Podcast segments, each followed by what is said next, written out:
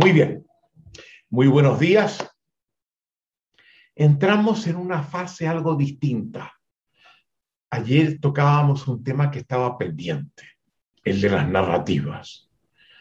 Hoy queremos hacer presentaciones que tienen un carácter más amplio, más amplio, más, amplio, más global, eh, de miradas más extendidas. Entonces queremos hacer una suerte de recapitulación para comenzar.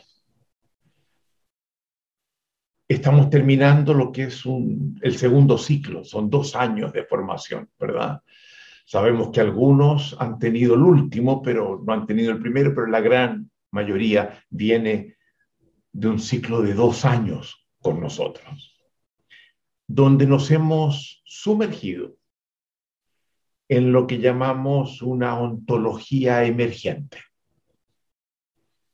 una nueva forma de concebir eh, la realidad, de concebirnos a nosotros mismos, a los demás, al mundo alrededor, incluso el más allá.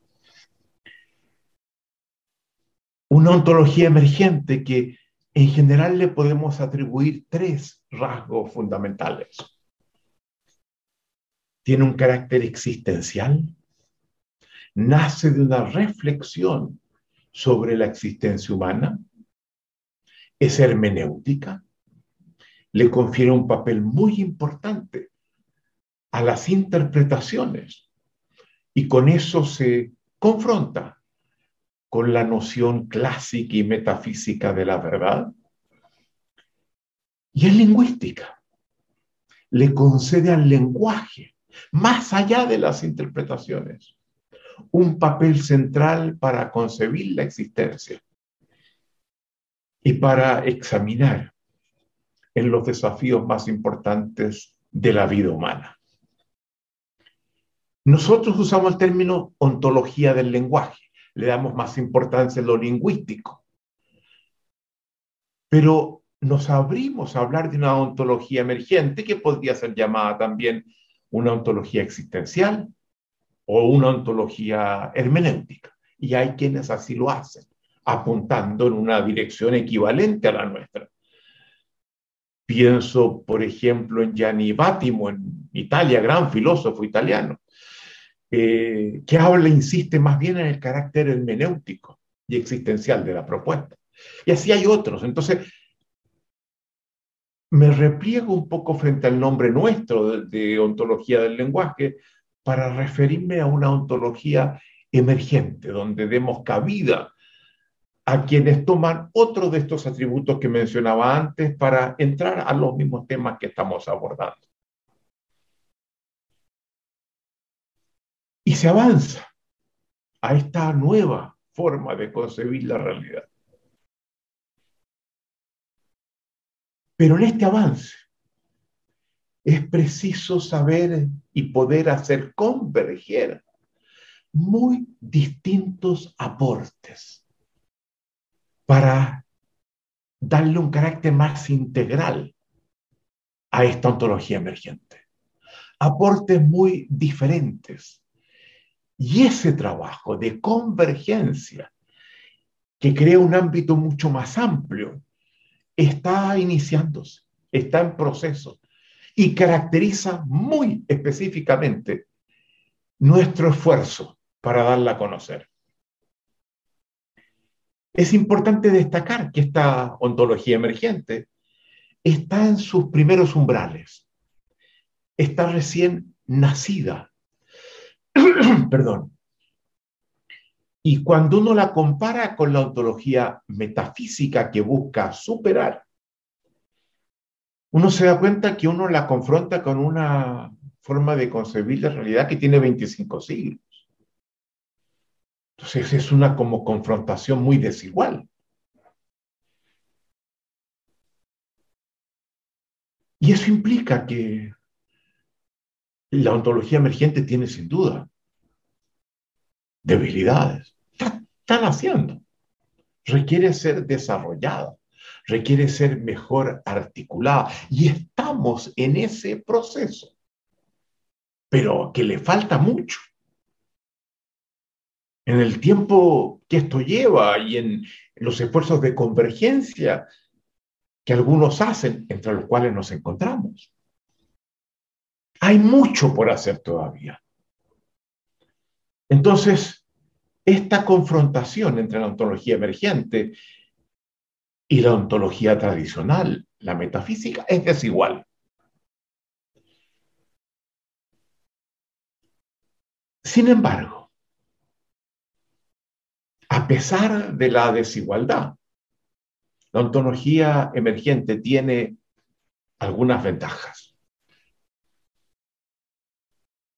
Por un lado, exhibe un poder hoy en día que la ontología metafísica está perdiendo.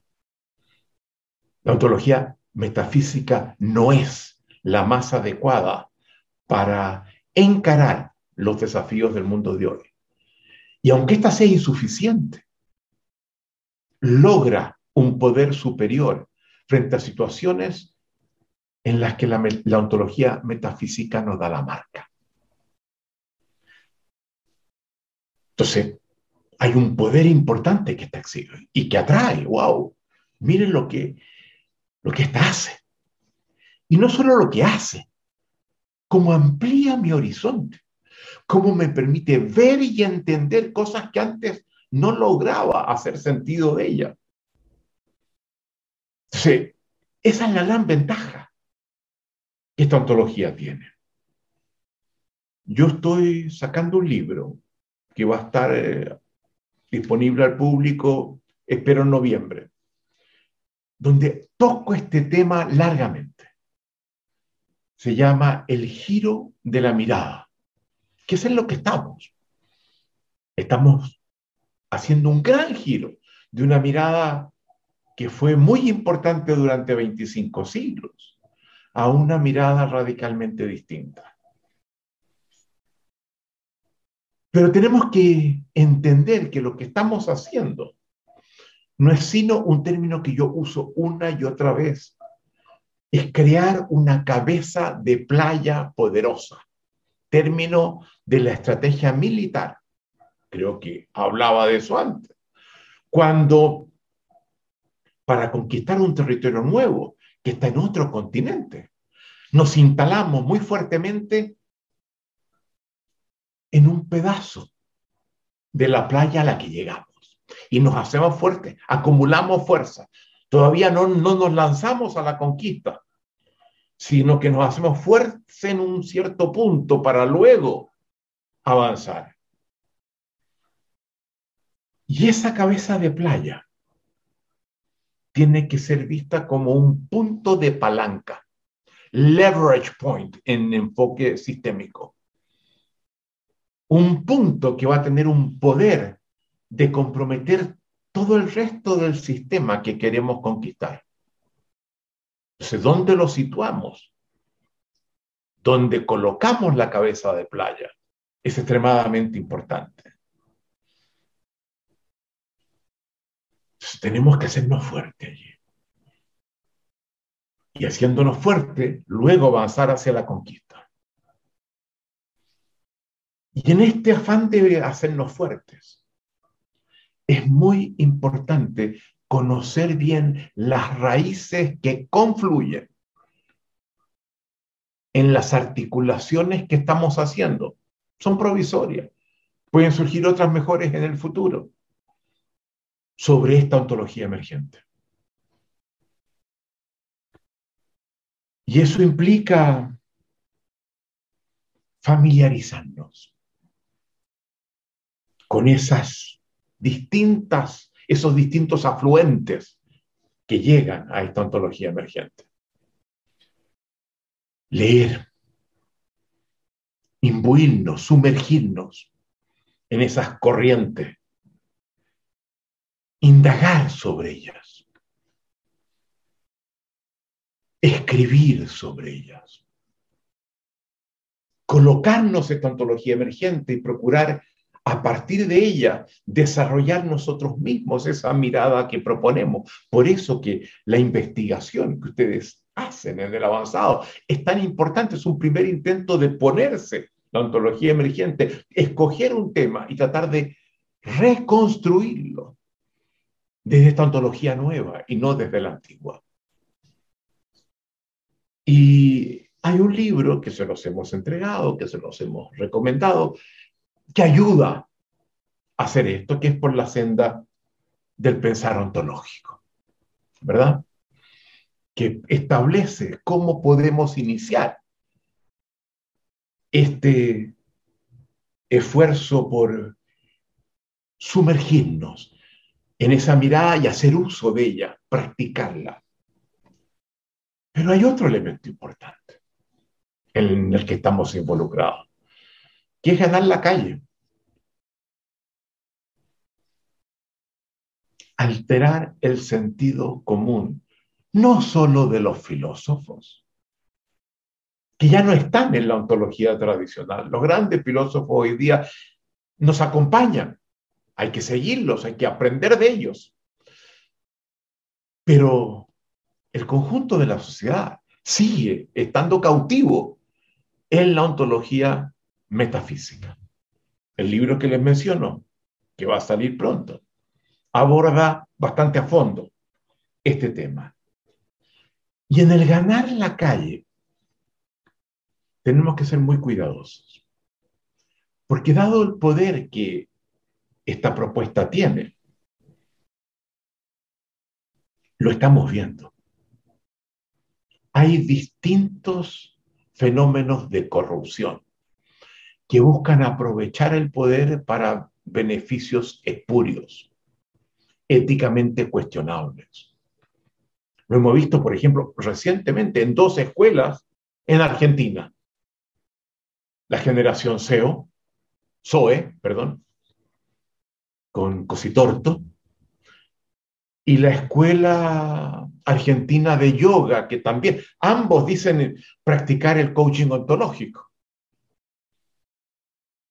pero que son fundamentalmente esfuerzos por utilizar el poder que esto tiene para beneficios personales, pecuniarios, de crear una suerte de secta que domina a otros, y esto va en sentido exactamente contrario, a desarrollar la autonomía de cada individuo.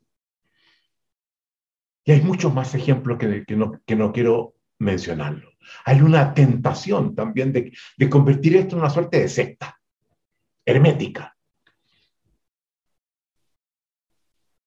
Eh, algunos hablan incluso de somos una tribu. Somos una secta. Aquí nadie es tribu tenemos vocación polita.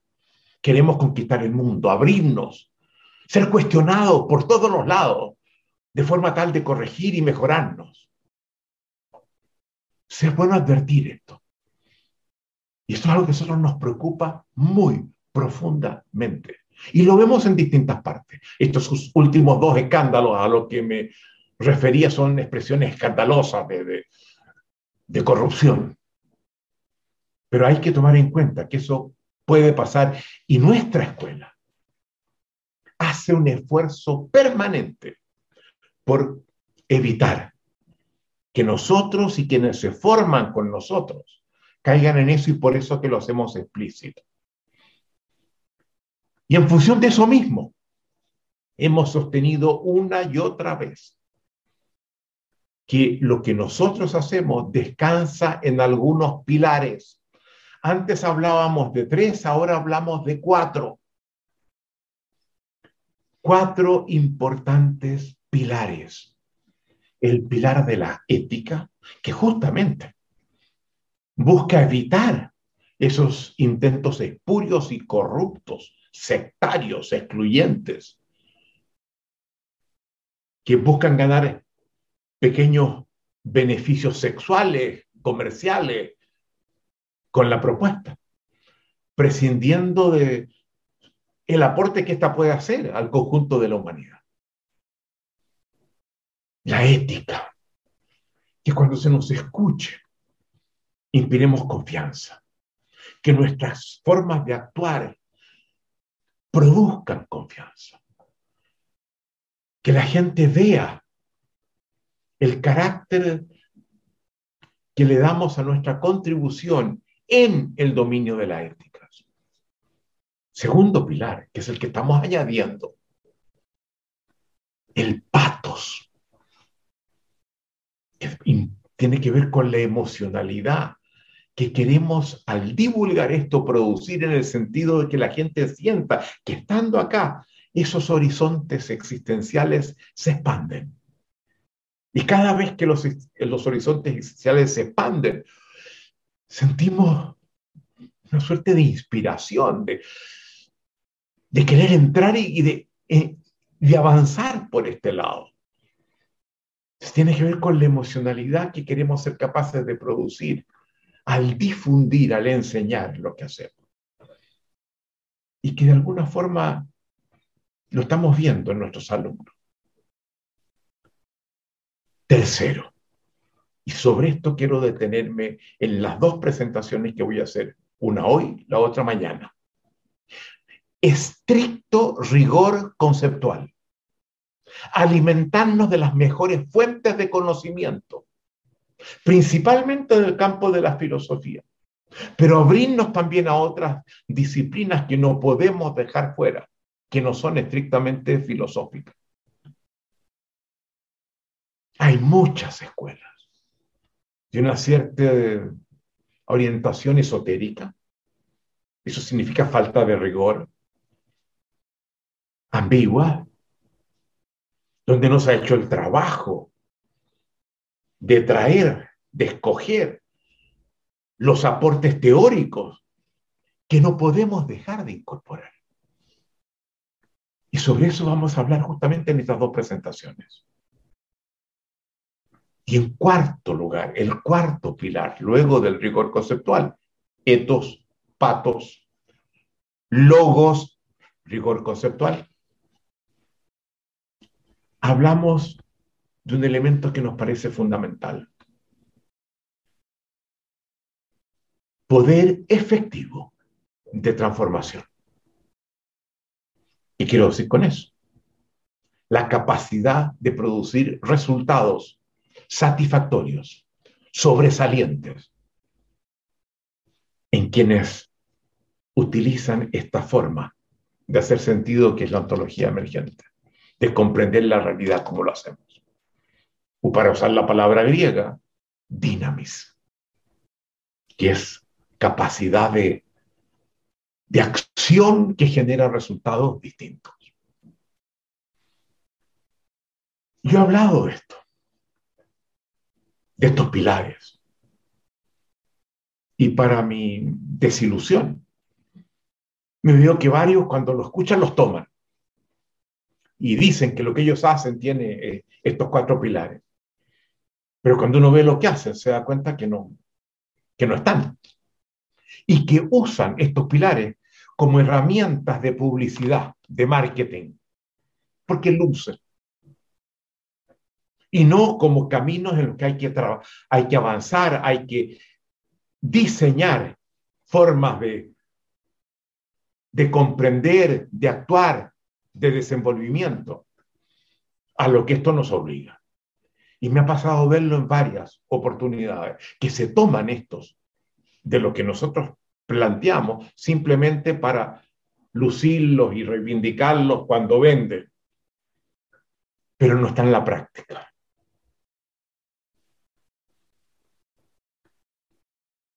No requieren ser solo invocados, requieren ser ejercitados. Y un primer elemento que yo creo que es fundamental para avanzar en esto, los centrados más en nosotros mismos, es destacar aquellos textos que hemos escrito, procurando ser muy rigurosos y que les hemos recomendado que ustedes lean y que no siempre ustedes leen. Y de ellos voy a destacar algunos, no voy a tocarlos todos. Pero la ontología del lenguaje es un libro muy importante. El observador y su mundo, en los dos volúmenes que tiene, es muy importante. Allí se aborda el tema de las narrativas del que hablábamos ayer, por ejemplo. En mi libro Minich, que busca explicar aquel filósofo que abre este nuevo espacio, el más importante de todas las propuestas que nos influyen. Deben leerlo, deben conocerlo, deben discutirlo, deben sumergirse en él. Por la senda del pensar ontológico. Es importante para que ustedes participen en la construcción y desarrollo de la propuesta, que no lo dejen solo en nosotros o en otra o en filósofos que lo hacen. Participen. Atrévanse. Queremos que salgan del avanzado diciendo yo voy a participar en eso. Y saben, muchos alumnos nuestros, y eso nos orgullece inmensamente.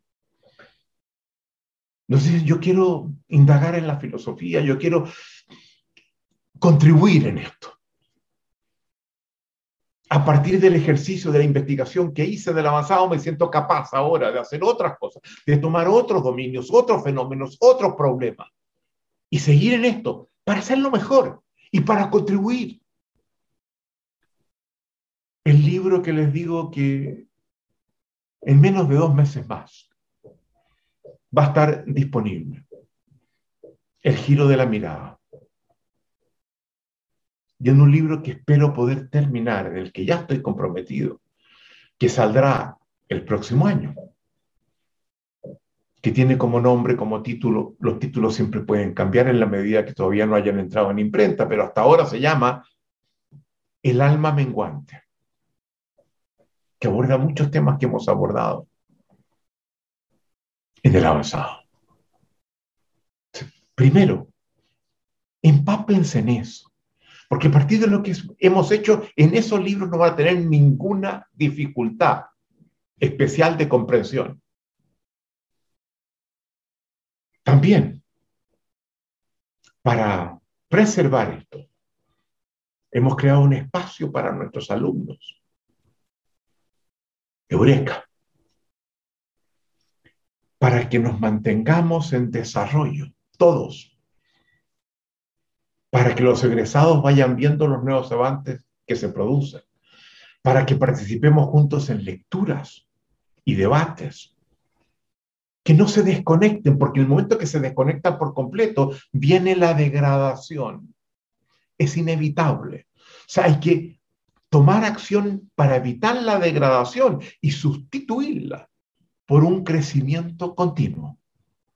Y ese espacio que creamos los invitamos a ustedes a integrarse en él. No den por cerrado el ciclo de aprendizaje. Nosotros estamos siempre en aprendizaje. Por eso que salen nuevos y nuevos libros. Son expresión de ese aprendizaje. Pues bien, quiero trabajar el rigor conceptual. Logos. La fortaleza que la propuesta tiene a nivel teórico, a nivel conceptual. Y quiero darles un breve mapa. Algunos temas los hemos abordado, otros los hemos mencionado de pasada y ustedes los han escuchado. Pero quiero que ustedes los vayan identificando, porque son 12 hebras de pesos y contribuciones diferentes, algunos mucho más importantes que otras, que convergen en este afán de desarrollo de esta ontología emergente que nosotros, nosotros llamamos del lenguaje y que aceptamos otros nombres. No devengamos sectarios. Abrámonos a todos los que están caminando en esta dirección, que son muchos. Y los filósofos hoy día están en lo fundamental en el mundo entero, caminando en esta dirección. Estemos siempre abiertos. Esto no se cierra. Surgen nuevos conocimientos que debemos incorporar. Pero quiero mostrarles la red teórica que sustenta hasta hoy nuestra propuesta. Abierto a que eso se revise, a que eso cambie, a que entren otras cosas, a que, a que pase. Pero quiero que ustedes la vean, la conozcan y comiencen a explorarla por su cuenta. Y voy a hablar de 12 hebras o fuentes o afluentes que convergen en la ontología emergente. El primero de ellos es un bloque de siete importantes corrientes filosóficas. Esta es una propuesta que nace fundamentalmente y se nutre de la reflexión filosófica. Y no hay que tenerle miedo a eso. Además, cuando yo hablo de eso en mis libros, en los programas, hago un esfuerzo especial por procurar que lo que digo se entienda. No esté en jerga académica o filosófica impenetrable. No sea hermético. Podamos abrirla, entenderla, apropiarla, hacerla nuestra hacerla parte de nuestras transformaciones. Siete importantes corrientes filosóficas, donde a veces agrupo dos propuestas distintas de filósofos diferentes en una o más filósofos.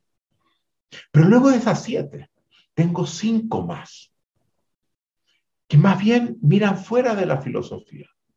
Muchas veces miran hacia la ciencia y tratan de incorporar aporte que la ciencia también nos entrega. Y en esos aportes, si bien pueden ser mucho más de los que menciono, por ejemplo, en mi último libro termino hablando de, de Albert Einstein y de Otto Rank, que son dos grandes físicos, premios Nobel en el campo de, de la física, que no la menciono acá, pero que apuntan a cosas que creemos interesantes. Termino con ello, como que culmino con ello. No, no es que sea algo un alcance marginal. Cierro el libro con ellos. abrirnos a eso. Y abrirnos porque la filosofía suele caer, como lo han acusado ciertos filósofos, como Bertrand Russell, como Wittgenstein, como muchos otros, suele entrar en desvarío suele caer en trampas. Y como dice Wittgenstein, se va de vacaciones. Como que se desconcentra y se vuela. O como dice Russell, delira, enloquece y empieza a decir cosas que son muy cuestionables. Y la ciencia hace de cable a tierra procura evitar que eso le pase a la filosofía. Entonces quiero presentarles en estas dos presentaciones estas doce hebras que confluyen en la ontología emergente. Se van a dar cuenta que no hay otra escuela en la propuesta ontológica que haga lo que vamos a hacer ahora. No hay en el mundo otra escuela de formación ontológica o de coaching ontológico que pueda hacer lo que les vamos a entregar. ¿Verdad? Bien, comencemos. El primer filósofo que marca el inicio de esta ontología emergente es, como lo dijimos, Friedrich Nietzsche segunda mitad del siglo XIX. Y avanzada, la segunda mitad del siglo XIX, en la medida que él nace en 1844 y, y su gran contribución comienza a darse en 1870 en adelante y particularmente en la década de 1880. tenemos menos de 150 años caminando este camino. Al comienzo dando los primeros pasos. Pero Nietzsche es un personaje fundamental y por eso es que le hemos dado la importancia que le damos. Es que nos convoca a la necesidad de romper con la ontología metafísica. El que dice basta, ese camino no nos conduce a ninguna parte y nos está haciendo mucho mal. Nos está restringiendo las condiciones de existencia. Nos está impidiendo resolver los problemas y desafíos que el mundo de hoy nos impone. Tenemos que romper, establecer una ruptura categórica con esa tradición de 25 siglos. Una filosofía que tiene obviamente como todas antecedentes está Spinoza, filósofo de la segunda mitad del siglo XVII. Está Feuerbach, en la primera mitad del siglo XIX. Está Schopenhauer, mediados del siglo XIX. Él se inspira. Además, su formación es en filología en los clásicos griegos. Está Heráclito al fondo, como un elemento fundamental. Él trata de, de tomar el camino que no siguió Sócrates, que descartó al seguir a Parménides, que era el de Heráclito. Él se da cuenta que la nueva ontología tiene que distanciarse de Parménides y de alguna forma de Pitágoras y obviamente de Sócrates, Platón y Aristóteles para seguir el camino descartado y sugerido por Heráclito. Una filosofía que le da prioridad al ser humano, que empieza a indagar en él de una forma sorprendente. Indagación que no solamente le exige a Nietzsche una inversión en propuestas filosóficas muy a fondo, pero le exige algo más. Y quiero destacar eso le exige una indagación en sí mismo, como no la ha hecho nadie. Y esto que yo digo, acabo de decir, no lo digo yo, lo dijo Freud. Nadie ha indagado en sí mismo como lo hiciera Nietzsche. Parte importante de su filosofía tiene que ver con esa indagación interior en sí mismo. Y donde nos plantea que tenemos que distanciarnos de la noción metafísica de verdad. Que lo que llamamos verdad muchas veces no es sino la capacidad de una propuesta de generar resultados mejores y mayores. Es poder y que ese poder dura hasta que surge otra cosa que veamos que es más poderosa. Por tanto, no hay una invocación de una verdad final, última, definitiva. Que nos plantea que en vez de estar atrapado en la inmutabilidad del ser, como nos planteaba la metafísica, tenemos que avanzar hacia la transformación, hacia el devenir, como nos lo planteaba Heráclito. El ser humano es un ser capaz de superarse a sí mismo. Hay una frase fantástica en esta misma dirección, dicha por un gran humanista renacentista, Giovanni Pico de la Mirándola. No voy a entrar en eso ahora, pero que apunta exactamente a lo que Nietzsche toma. Pero queda, queda suelta. Es más, se dice que Pico de la Mirándola fue asesinado a los treinta y tantos años por lo que estaba diciendo, porque parecía completamente herético. El concepto de Nietzsche de Übermensch, que ha sido traducido malamente por el superhombre, y que nosotros decimos, no, no, es el ser humano capaz de superarse a sí mismo. Eso es el Übermensch, asumir el ideal de, del Übermensch, hacer de nuestra existencia un camino de permanente superación y mejoramiento de nosotros mismos. Lo hablábamos cuando hablábamos del diseño ayer, del ser que queremos ser, del ser que nos convoca desde el futuro. Todo eso está Nietzsche. Es el primer filósofo en la modernidad que vuelve a situar el lenguaje como un tema importantísimo para comprendernos, que nos advierte que en nuestra forma de ver la realidad, nosotros mismos nos interponemos, la vemos como nosotros somos, porque nos interponemos, nuestra mirada hace que al verla aparecemos nosotros constituyendo ese mundo, que no lo recibimos directa y transparentemente por los sentidos, que nos insiste una y otra vez Nietzsche en la prioridad de la acción. La acción genera al sujeto. La acción constituye al ser que estamos siendo en el tiempo. La acción es fundamental. Donde, como yo les planteaba ayer,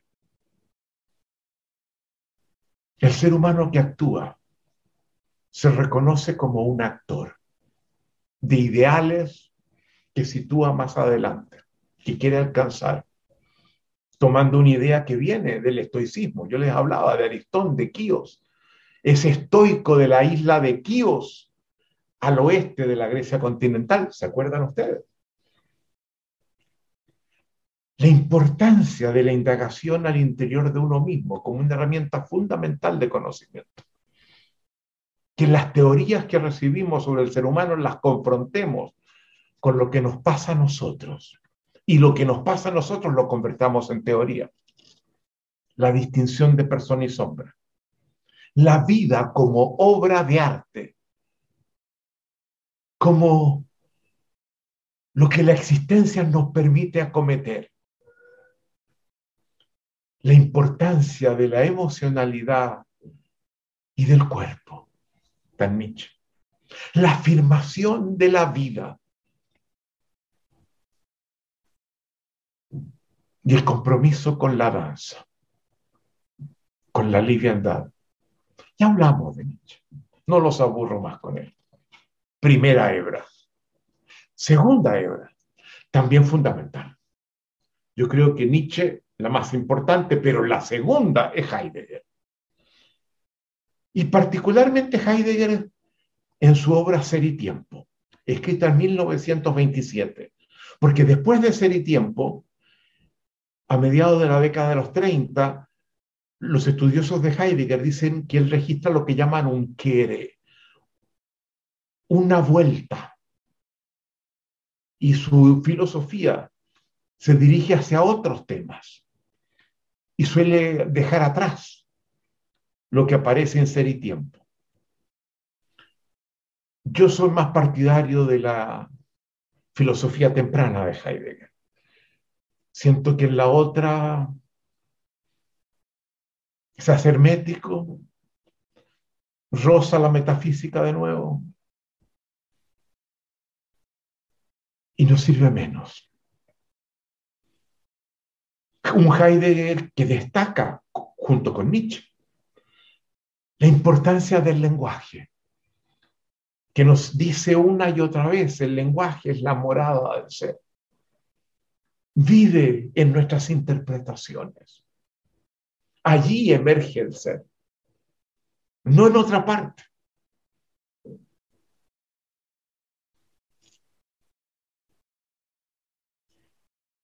donde hace una crítica muy fuerte a esa forma de conocer tan propia de la ciencia, que parte de la distinción sujeto-objeto. El, el, investigador sujeto examina un fenómeno para alcanzar verdades objetivas sobre él, un objeto. Y él dice, eso está mal, eso, eso es una derivada. El ser humano nace antes de la distinción sujeto-objeto, sale como un ser en el mundo, que es un, es un mismo fenómeno, porque el mundo existe en función de un ser que así lo constituye, y ese ser es un ser en función del mundo que constituye a la vez. Y eso es central en Heidegger. Evitar arrancar de sujeto objeto, sino partir de ese ser en el mundo, lo que él llama el Dasein, ese ser existente, ese ser que se pregunta por el ser de las cosas, por el ser de sí mismo. Dasein significa ser ahí, ahí en el mundo, existente. Y lo vimos, lo examinamos en lo que es su indagación fenomenológica sobre la experiencia de la existencia, que eso es lo que exhibe particularmente en la primera parte de Ser y Tiempo, que se las recomiendo una y otra vez, en la traducción de Rivera, no en la de Gauss, que es de más fácil acceso. Y en esa parte, luego de esa crítica que Heidegger hace a, a partir de la distinción sujeto-objeto, que la cuestiona muy fuertemente al inicio, antes que él comience su reflexión, nos, nos advierte que no podemos partir de ahí, como lo hiciera Descartes, como lo hace Hume, que parten de esa distinción, sujeto-objeto. Él tiene esos tres momentos que ya vimos cuando examinamos la analítica del Dasein, que yo hoy día llamo las coordenadas existenciales genéricas de la existencia humana, que todos los seres humanos compartimos, siendo muy distintos, teniendo vidas diferentes. Sin embargo, nuestra existencia tiene una estructura, tiene unas coordenadas genéricas que todos compartimos. Y es muy importante esto, particularmente en el coaching, porque es en función de esa estructura que logramos hacer lo que, a lo que nos, invita, nos invitaba Dilthey, la comprensión del otro. Porque tenemos estructuras isomórficas, equivalentes, que facilitan la comprensión del otro, donde en esa estructura del Dasein ocupamos posiciones distintas, pero que conocemos todos el conjunto de la estructura, aunque le demos prioridad a ciertos elementos y no a otros. En primer momento somos arrojados, arrojados al mundo. Déjenme ver. No. Y él examina. Una vez que estamos arrojados del mundo, a la existencia. ¿Cómo es esa existencia? Y nos habla que nos sentimos desarraigados en un mundo que no nos es fácil desenvolvernos, que nos sentimos de alguna forma extranjeros, eh, sin raíces, en un mundo inhóspito amenazante, que nos hace sentirnos vulnerables, incompletos, precarios, ignorantes, incompetentes, finitos, marcados por el destino de la muerte, donde descubrimos que tenemos el imperativo para seguir existiendo, de hacernos cargo de nuestra existencia, hacernos cargo del ser que somos, porque si no nos hacemos cargo, lo perdemos y morimos. Ese hacerse cargo apunta lo que Heidegger llama el sorge, que tiene que ver con preocuparnos, que apunta las inquietudes que tenemos como una forma de asegurar nuestra sobrevivencia, que habla del cuidado que tenemos que procurarnos.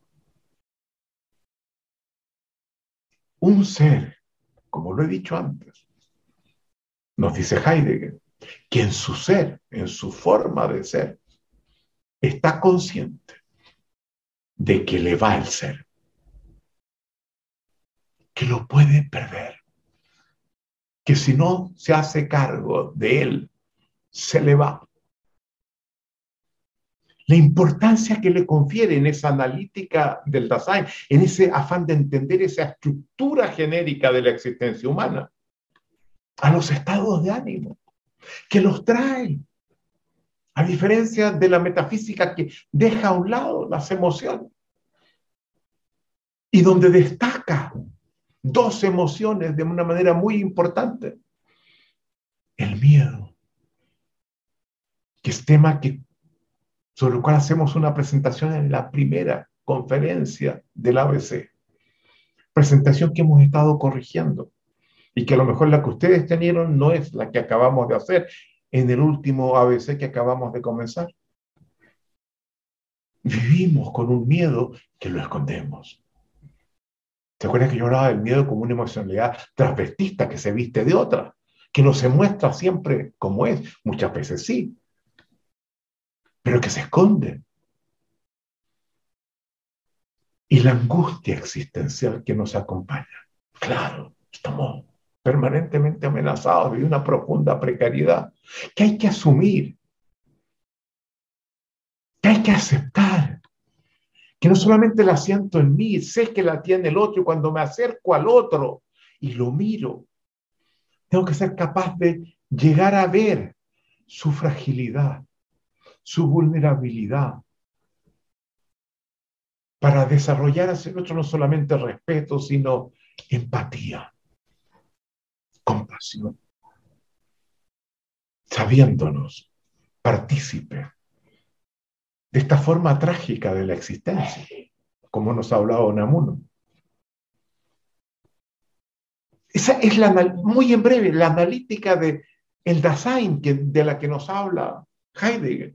Pero luego viéndonos así, teniendo esta experiencia, pasamos a una tercera etapa, ¿se acuerdan ustedes? La etapa que llama de la caída, del Dasman, de colgarnos de dado las angustias que vivimos, de un ser impersonal y perdemos la autenticidad en la existencia. De un ser impersonal que se, que se expresa en no hablar de mí, sino hablar de sé. Esto se hace así, esto se usa así. Sé. ¿Qué sé? ¿Quién es sé? o que uno debiera comportarse así, como que uno.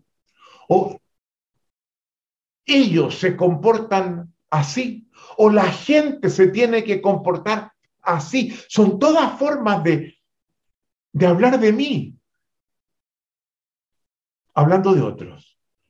Y donde el ser que soy y el que aluro deviene impersonal y desarrollamos una existencia vicaria. ¿Qué significa vicaria? Vivimos a través de la vida de otros, de las celebridades, de las figuras que levantamos, del espectáculo, de las distracciones, de las diversiones, en una completa inautenticidad.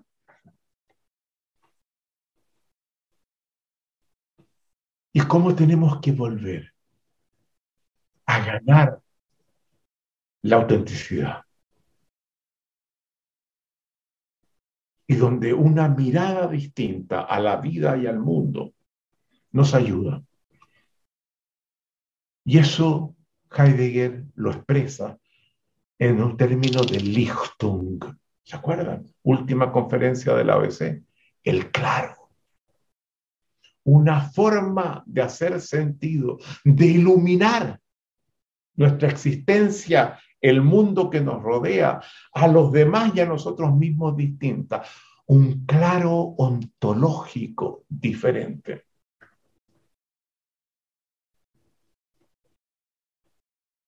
Fundamental. Y he hecho un resumen, se cuenta en 10 minutos que he estado hablando, 15 serán, menos. No he dicho nada, pero los invito a sumergirse en ello. tercera hebra. Y vamos a trabajar ahora básicamente cinco. La hermenéutica. La hermenéutica que ya la vimos, que comienza con Schleiermacher, donde Dilthey hace una contribución importante, ¿se acuerda? Hablábamos ayer de eso. La diferencia entre explicar y comprender. En Schleiermacher la importancia del círculo hermenéutico. En Dilthey la importancia del comprender.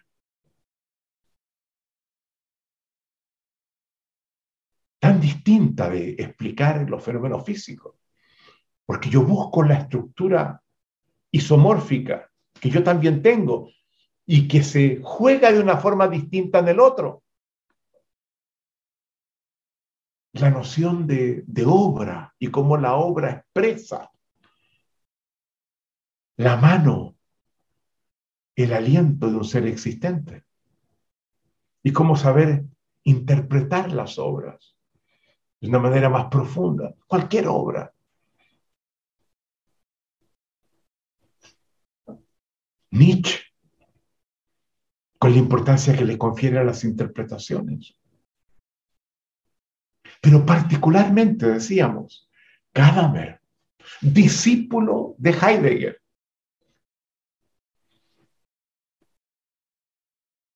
que profundizan los fenómenos interpretativos como lo hacen poco que critica la noción tradicional de verdad, que sabe que no podemos vivir una existencia sin que tengamos algún concepto de verdad, pero que ese concepto es dinámico, históricamente cambiante. Pero no podemos. Aquí no estamos postulando, dejemos fuera la verdad. No existe la verdad, por el contrario. Hay que construir formas de verdad en las que podamos sustentarnos, si no nos hundimos. El nihilismo nos traga. Y donde Gadamer termina diciendo, bueno, del conjunto de verdades que son diversas, la religiosa, la política, la artística, la, científica, la filosófica, no son siempre iguales. La religiosa, no sé si la dije. dice, ¿cuál, cuál, con cuál logro articular las otras. Y él dice la estética. Porque tiene una profundidad. Lo que me pasa cuando estoy escuchando una obra de arte. Tiene una profundidad. Y me cala de una forma que pocas lo hacen. Entonces, acerquemos las demás un poquito más, siendo distintas a la verdad estética, la verdad en el arte. Hablábamos la importancia de los prejuicios, de los conocimientos previos, posiblemente distorsionados, pero que nos permiten corregirlos para avanzar hacia ese intento de conocimiento que el prejuicio busca y no logra. Y lo que la hermenéutica nos enseña, eso que les dije también ayer, saber abrirnos a las posiciones divergentes de las nuestras que expresan los demás. Central en la práctica del coaching, que es una práctica hermenéutica. Y sobre esto vamos a estar hablando el último día. El coaching es una práctica hermenéutica. Entonces, si queremos ser buenos coaching, sumerjámonos en la hermenéutica. Y junto con Gadamer, hemos mencionado a Ricoeur hermeneuta francés, más ligado al catolicismo, que hace, sin embargo, contribuciones muy importantes. Es otro gran hermeneuta moderno.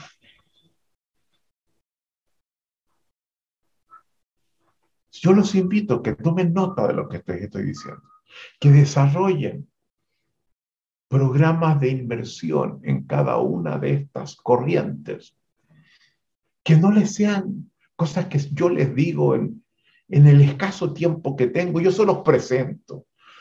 Procuro que se seduzcan con ellos, pero que a partir de eso ustedes mismos sigan con un plan de formación, de lectura, de inmersión, de sumergimiento en lo que estos pensadores excepcionales nos han estado planteando. Si no lo hacen, lo que han aprendido aquí, les reitero, solo puede degradarse. Con el tiempo se hace cada vez más débil, más precario, más rígido.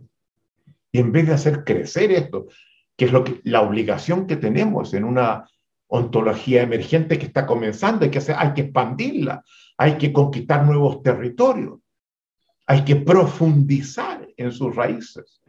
Esto nos lleva a profundizar lo que estamos haciendo ahora en esas raíces. Y atrévanse. Y les advierto, yo en, eh, cuando hablo del pensar ontológico, trato de mostrar cómo iniciar una exploración en territorios nuevos.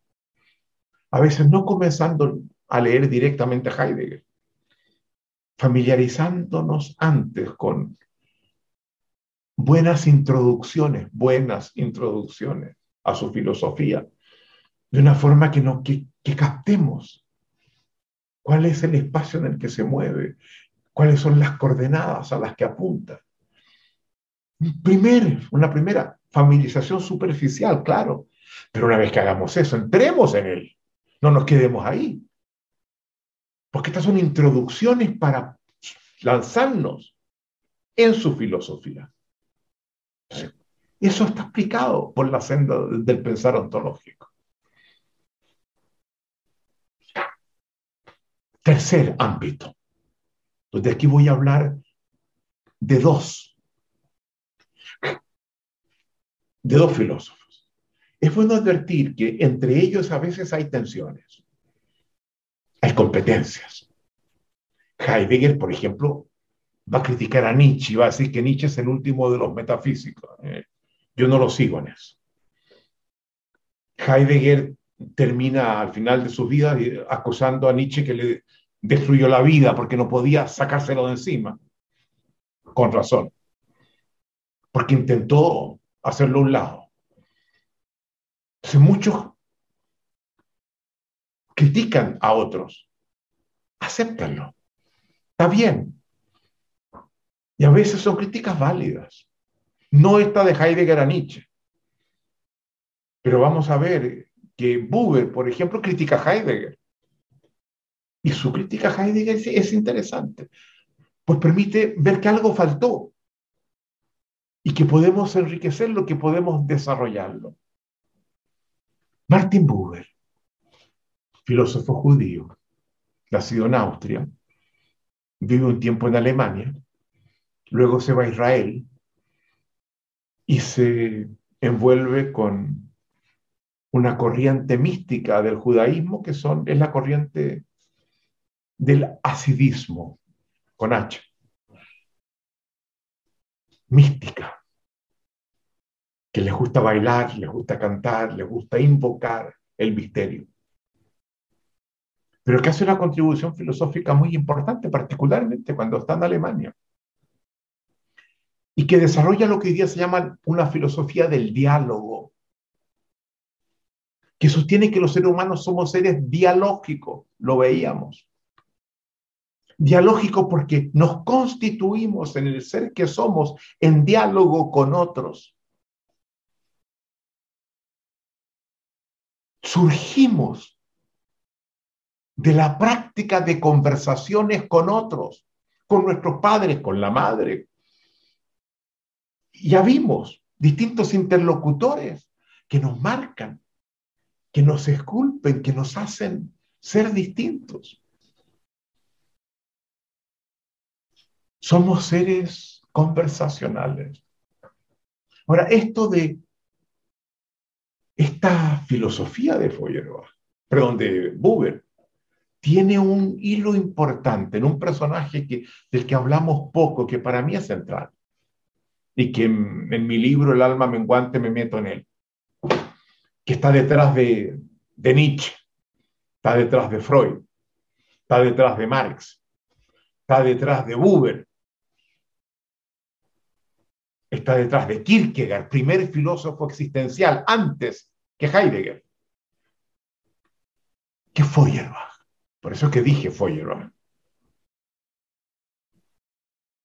Que hace una crítica muy profunda, tanto a la religión como a la filosofía de Hegel, que para mí es la última expresión de la metafísica. Un ser que no escribe muy seductoramente, es muy áspero en su escritura y ha sido dejado relegado básicamente por eso. Cuando se le mencionaba, se, le solía mencionar como el eslabón entre Hegel y Marx. Y eso fue durante mucho tiempo. Se hablaba de Feuerbach como el eslabón entre Hegel y Marx. Pero fue el eslabón también con Nietzsche, con Freud, con Buber. Porque en los últimos escritos de Feuerbach, y Feuerbach para mí es un pensador muy estimulante, muy estimulante, sobre todo en el tema de la espiritualidad. Feuerbach insiste en trabajar la relación yo-tú que es elemento central en la filosofía de Buber. Toma esa última filosofía de Feuerbach, donde ya no habla tanto de la religión, ya no habla tanto de la filosofía de Hegel, sino que destaca esa díada, yo, tú, y trabaja en ella. Y Buber la toma. Y la obra más importante de Buber es una obra que se llama Yo y tú es un poema filosófico. Léanlo, se entiende perfectamente. Tiene otra obra, que es El hombre, traducida en breviario del Fondo de Cultura Económica, donde se acerca a Heidegger, se acerca a varios filósofos que en su época se habían planteado el problema de, del ser humano. Heidegger es uno de ellos, también se mete con Scheller al final del libro. Pero allí Buber le hace una crítica importante a Heidegger, que yo la comparto sin desmerecer a Heidegger, por Dios.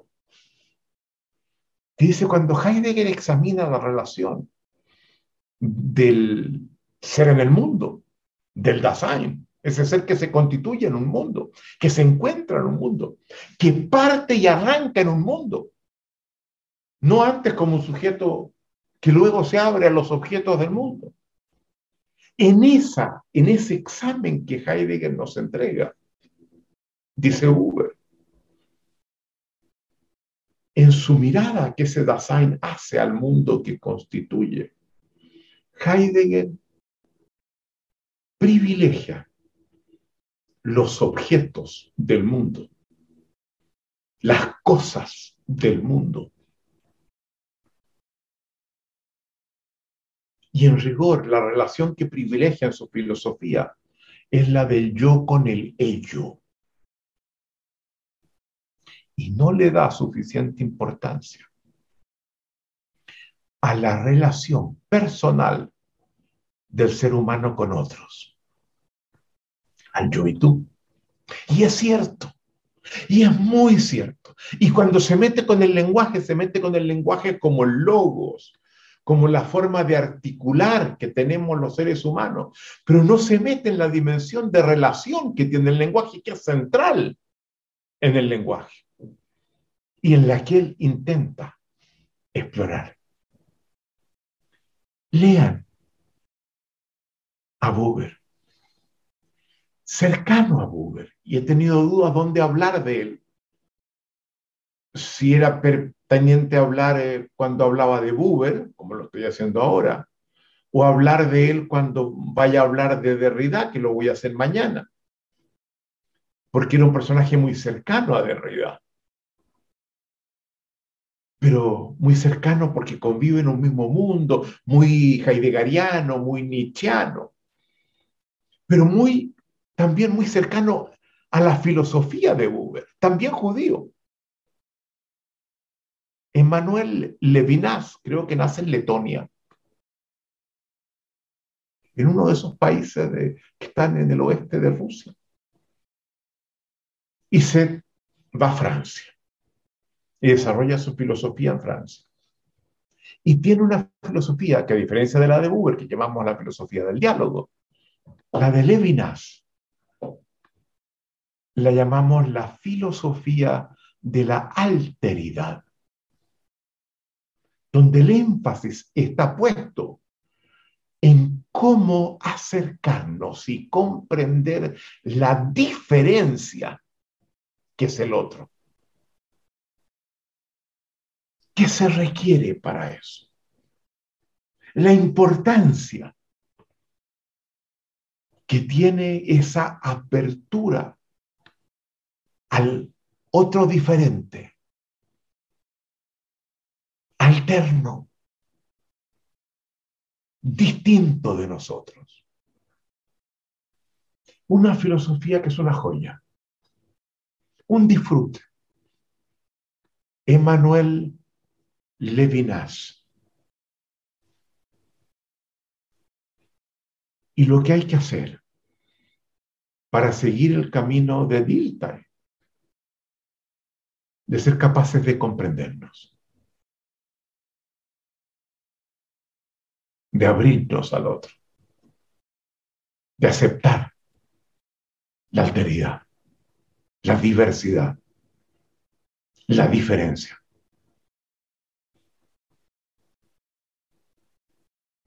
Y para lo cual es fundamental, siguiendo a Nietzsche, siguiendo a Heidegger, siguiendo lo planteado por un conjunto de filósofos franceses que eran de la misma generación, de Levinas y que participaban en un mismo círculo. Está Deleuze, Foucault, Bataille, Derrida, en fin, varios otros. Tomar una cierta distancia frente al concepto metafísico de verdad para poderlo hacer. Esto es muy importante. En el libro que va a salir ahora, en su última página, en el epílogo, yo cito una suerte de debate o intercambio entre dos físicos muy amigos, además Albert Einstein se lo mencionaba y Max Born. Y cito cómo en el discurso de Max Born al recibir el premio Nobel, él termina diciendo,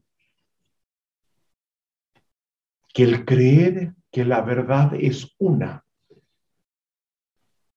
y que yo la poseo es la fuente de todos los grandes males de la humanidad. Yo creo que exagera de todos, porque hay terremotos, hay incendios, hay inundaciones, tsunamis, en fin, obviamente, que son males que enfrentamos que no están en el dominio de las relaciones con los demás, pero en el dominio de las relaciones de los demás. La presunción metafísica de que la verdad es una y que yo la poseo nos lleva a los peores desastres. Tiene un efecto destructivo fundamental. Y que eso lo vea y lo diga un físico. Y ese fue el problema central que él tuvo con, con Einstein. Porque Max Born, si me permiten, es uno de los fundadores de la mecánica cuántica. Y la mecánica cuántica se basa en la teoría de las probabilidades, en matemáticas. Teoría que fue desarrollada originalmente por otro filósofo que ha sido muy importante para nosotros, que lo mencionábamos ayer, Blaise Pascal siglo XVII.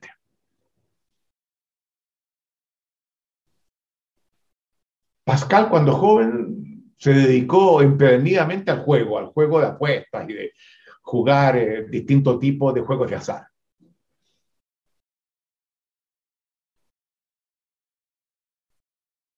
Y desarrolla luego a partir de eso, una vez que deja esa fase y se encierra a trabajar en una suerte de convento, a escribir sus confesiones, una conexión muy importante con San Agustín, su pensamiento, perdón, que es una suerte de confesiones como la de San Agustín. Cuando él sigue, se, se incorpora a una corriente que se llama de los jansenistas, que siguen las enseñanzas de San Agustín. Deja a un lado la teoría de las probabilidades.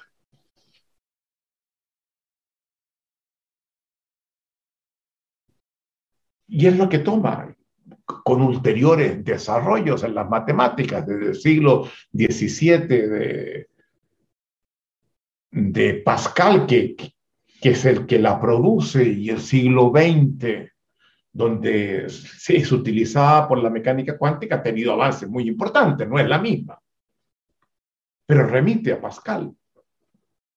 Y Einstein,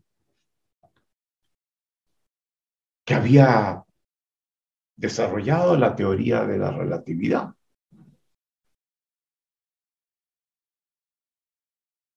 Y lo había hecho,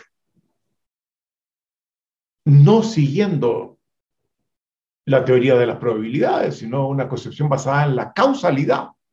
Causalidades múltiples, recíprocas, si se quiere, no unívocas, pero causalidad en definitiva. Cuando surge la teoría de la mecánica cuántica.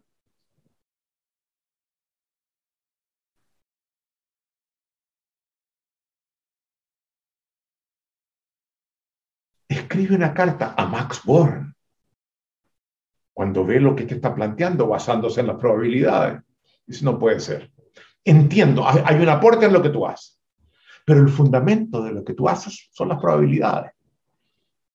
Y Dios no juega a los dados dice Einstein, le dice a Max Born. Está muy interesante. Dios no juega a los dados. Esa frase hay que traducirla. Cuando se le preguntaba a Einstein si él creía en Dios, él respondía, sí, yo creo en Dios, pero en el Dios de Spinoza. Acabamos de mencionar a Spinoza. Segunda mitad del siglo XVII. Gran filósofo elemento central en la filosofía de Nietzsche. Cuando Nietzsche lee Spinoza, dice, vaya, tengo un antecedente que no, que no lo conocía, que, que sostiene las mismas premisas que sostengo yo, de otra forma, pero lo hace. Spinoza, que fue un filósofo que quedó como marginado en la historia de la filosofía durante mucho tiempo. Ha sido retomado con mucha fuerza. Los neurobiólogos lo toman con mucha fuerza. Damasio, escribe un libro en busca de Spinoza, va a Holanda, a donde vivió Spinoza, porque se da cuenta que la neurobiología remite a Spinoza, pero dejemos la neurobiología a un lado. Cuando se le pregunta a Einstein si cree en Dios, él responde en el Dios de Spinoza. ¿Y cuál era el Dios de Spinoza? Spinoza tiene una frase. Podría decir mucho sobre esto, pero esta frase lo sintetiza. Deus sive natura. Él escribía en latín. ¿Qué significa Deus sive natura? Dios es lo mismo que la naturaleza. Dios está en la dinámica de la generación constante de la naturaleza. Dios y naturaleza apuntan a lo mismo. Entonces cuando Einstein le escribe a Max Born, Dios no juega a los dados. Traduzcamos ahora. La naturaleza no se rige por el azar. El azar de la teoría de las probabilidades que usaba Max Born para desarrollar la mecánica cuántica. Eso es lo que esa frase significa. Muy bien, se dan cuenta, todo esto lo van a encontrar en mi libro, entonces no, no, se lo estoy simplemente dando un adelanto.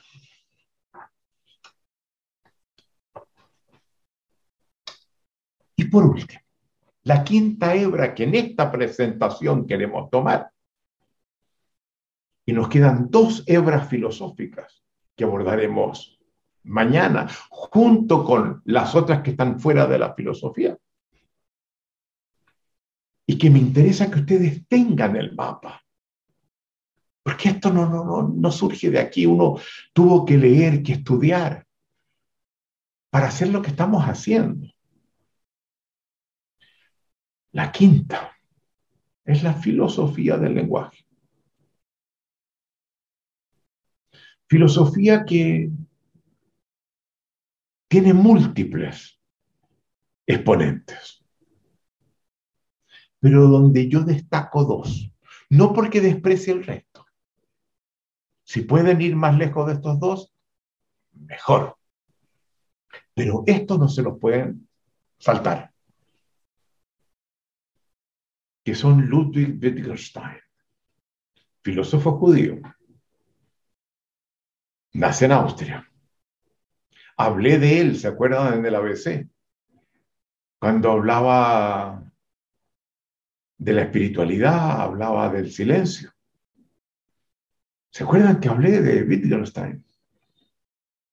Que tenía, que tres hermanos se suicidaron. Que uno de sus hermanos, Pablo Wittgenstein, perdió en la guerra la mano derecha y varios compositores le compusieron conciertos para la mano izquierda, para piano. Que era hermano de Margaret Wittgenstein, pintada en un cuadro fabuloso por Gustav Klimt, gran filósofo austríaco de comienzos de, de siglo XX. Y que se traslada a Cambridge ¿Se acuerdan? Tuvimos tantos cuentos sobre Wittgenstein. Cuando le escribe a Russell desde Manchester, porque se fue a, estudiar eh, física aeroespacial a Manchester primero y luego se dio cuenta que debía estudiar filosofía y le escribe a, a Russell. Y luego cuando escribe su primera filosofía, el Tractatus Lógico Filosófico, y quiere publicarlo, nadie se lo acepta y le vuelve a escribir a Russell pidiéndole ayuda. Y Russell le escribe a su editor. Russell era el filósofo más importante de esa época en el, mundo occidental. Russell le escribe a su editor, le digo, le tengo una persona que le va a mandar un manuscrito, simplemente publíquelo, no trate de leerlo porque no lo va a entender. Yo le garantizo que ese filósofo va a ser uno de los filósofos más importantes del siglo XX. Y yo creo que los filósofos más importantes del siglo XX, yo creo, son Heidegger, Wittgenstein y Derrida. De los tres vamos a hablar. Mañana, Derrida. Y ese editor publica el Tractatus. Y cuando se lo envía a Wittgenstein, ¿se acuerda que le decían? Este manuscrito que le envío tiene dos partes. La primera parte, ¿se acuerdan? Incluye todo lo que él dice. La segunda parte incluye lo que él no dice. Le quiero advertir, le dice en su carta Wittgenstein al editor, que de esas dos partes, la más importante no es la primera, es la segunda. Y la segunda es la que apunta a la ética, a la espiritualidad.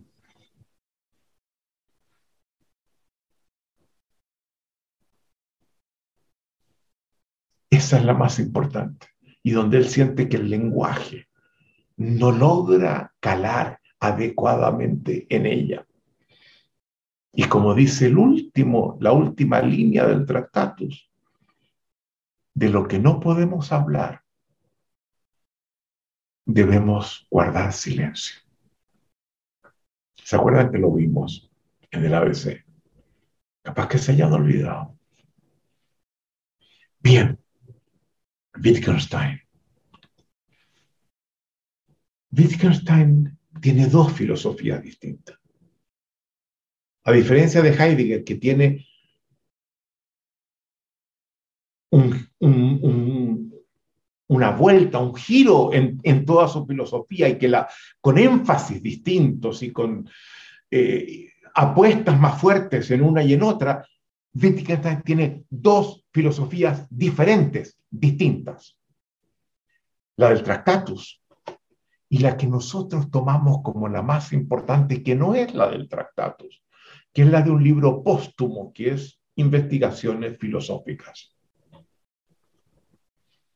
Y en las investigaciones filosóficas, la gran contribución de Wittgenstein es que se da cuenta que tenemos mal, tradicionalmente, la tradición occidental ha tenido mal concebido el lenguaje. Y ha concebido el lenguaje como un instrumento para designar lo que nos rodea, lo que somos. Que tiene un carácter designativo, eso es lo que así se le entendía el lenguaje. Y él sin leer y seguir a Heidegger, dice algo que es también a lo que concluye el propio Heidegger, pero lo desarrolla por otro lado, le da otros fundamentos. Dice, el lenguaje no es solo designativo, el lenguaje es constitutivo. Constituye el mundo que habitamos y nos constituye a nosotros mismos. Y eso es un giro fundamental en la concepción tradicional del lenguaje, giro del cual somos herederos. El coaching ontológico entiende eso. Y por eso que es una práctica en el lenguaje, una práctica conversacional, que toma muy en cuenta la dimensión constitutiva que tanto Heidegger como Wittgenstein nos reiteran desde lugares diferentes.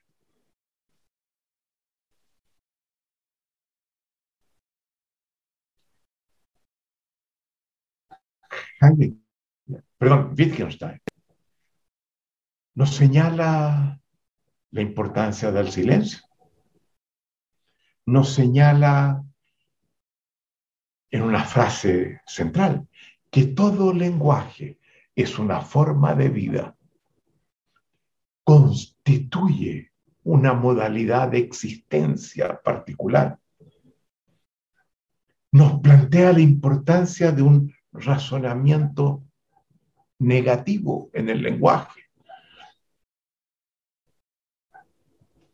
Primer personaje que hace este giro de una concepción designativa del lenguaje a una concepción constitutiva del lenguaje.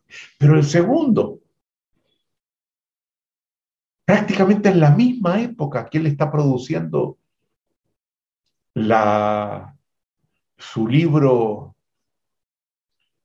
Investigaciones Filosóficas, publicado póstumamente por Wittgenstein. Hay otro filósofo muy cerca de él en Oxford. Wittgenstein estaba en Cambridge que lleva a cabo otro giro que nos va a ser fundamental, que J.L. Austin,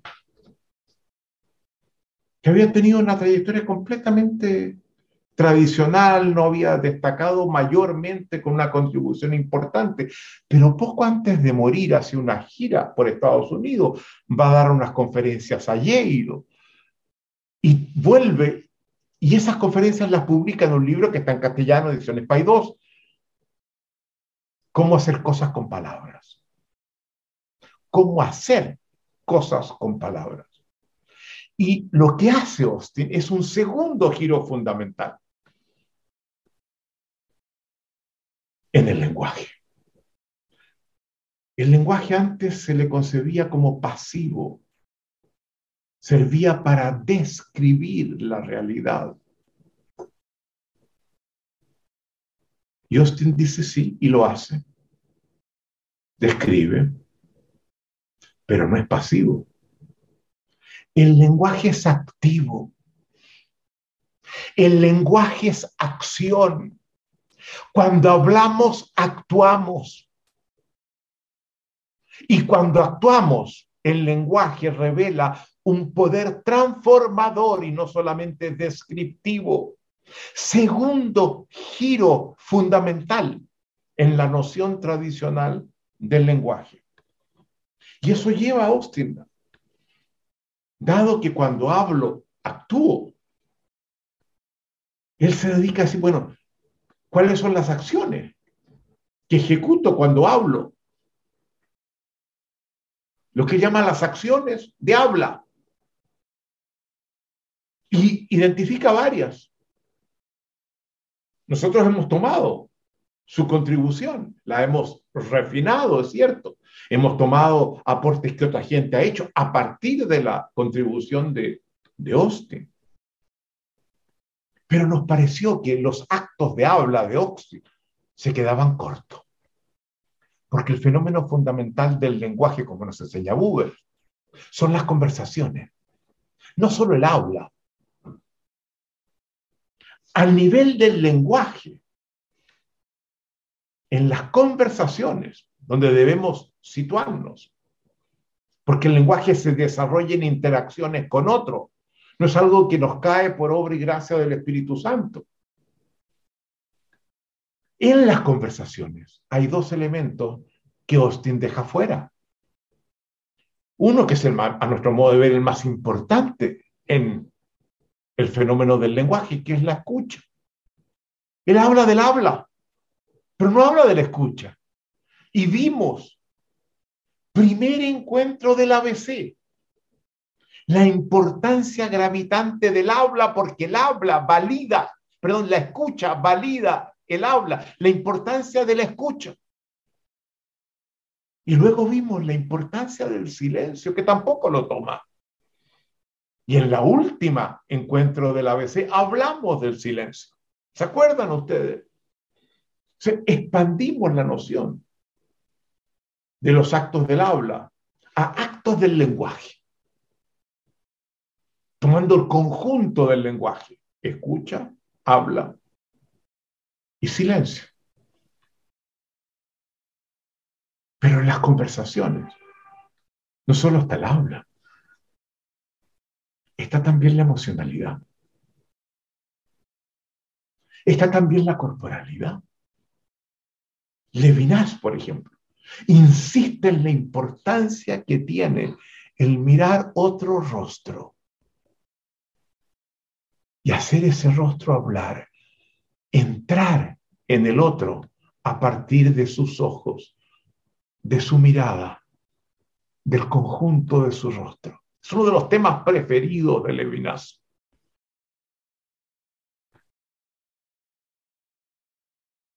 Entonces, a partir de eso, nosotros eso es una contribución estrictamente nuestra. Soltamos no solamente los actos de habla de Austin para convertirlo en actos de lenguaje, sino que dijimos, hablemos mejor de competencias conversacionales, que incluye el lenguaje, las emociones y la corporalidad que está presente en ella. Y se dan cuenta ustedes que nuestra formación habla de competencias conversacionales.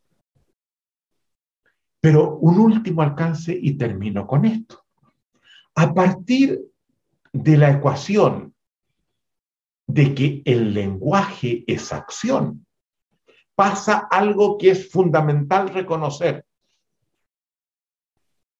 Cambiamos nuestra concepción no solo del lenguaje, sino también de la acción. Y eso es central en nuestra propuesta operamos con un concepto de acción donde el lenguaje está plenamente dentro. Eso es nuevo. La acción antes se la veía como ejecutar cosas que implicaban de alguna cosa movimientos físicos. Muchas veces era ir a una parte y decir algo, pero en el decir no se percibía que había una acción que requería ser examinada indagada, analizada. Y eso está también presente en la propuesta. Hemos examinado cinco afluentes importantes. Nos quedan varios que los abordaremos mañana. Muchas gracias. Hasta mañana.